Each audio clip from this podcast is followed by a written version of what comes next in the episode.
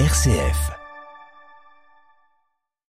Le long de la voie ferrée, rue de la Gare à Ligugé, un terrain de 650 mètres carrés accueille depuis mi-octobre une ressourcerie végétale. C'est innovant hein, puisqu'il en existe très très peu en France. C'est euh, le principe euh, même des recycleries ou des ressourceries, c'est-à-dire qu'on va réutiliser des déchets pour en faire des ressources et là c'est concentré uniquement sur le végétal. Delphine Deveau est directrice de l'association Compostage qui porte le projet et spécialiste de la revalorisation des biodéchets c'est tout ce qui est déchets alimentaires, déchets du jardin, tout ce qui est la, nature. Et nous, on va proposer des solutions pour qu'il y ait ce retour à la nature. Car en effet, ces déchets organiques sont en réalité de véritables ressources pour le sol. Si les épluchures de fruits et légumes peuvent être compostées, les déchets verts de nos jardins, tontes, branches ou encore feuilles mortes, ont tout aussi droit à une seconde vie.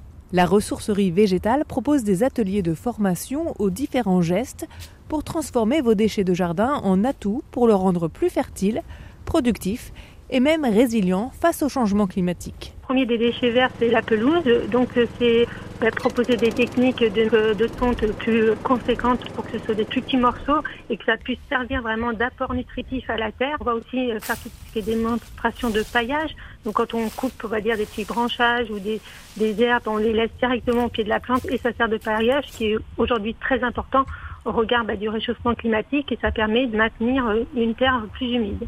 Parmi ces techniques naturelles, on y apprend aussi celle des haies sèches, qui consiste à monter un muret de branchage entre des piquets plantés dans le sol.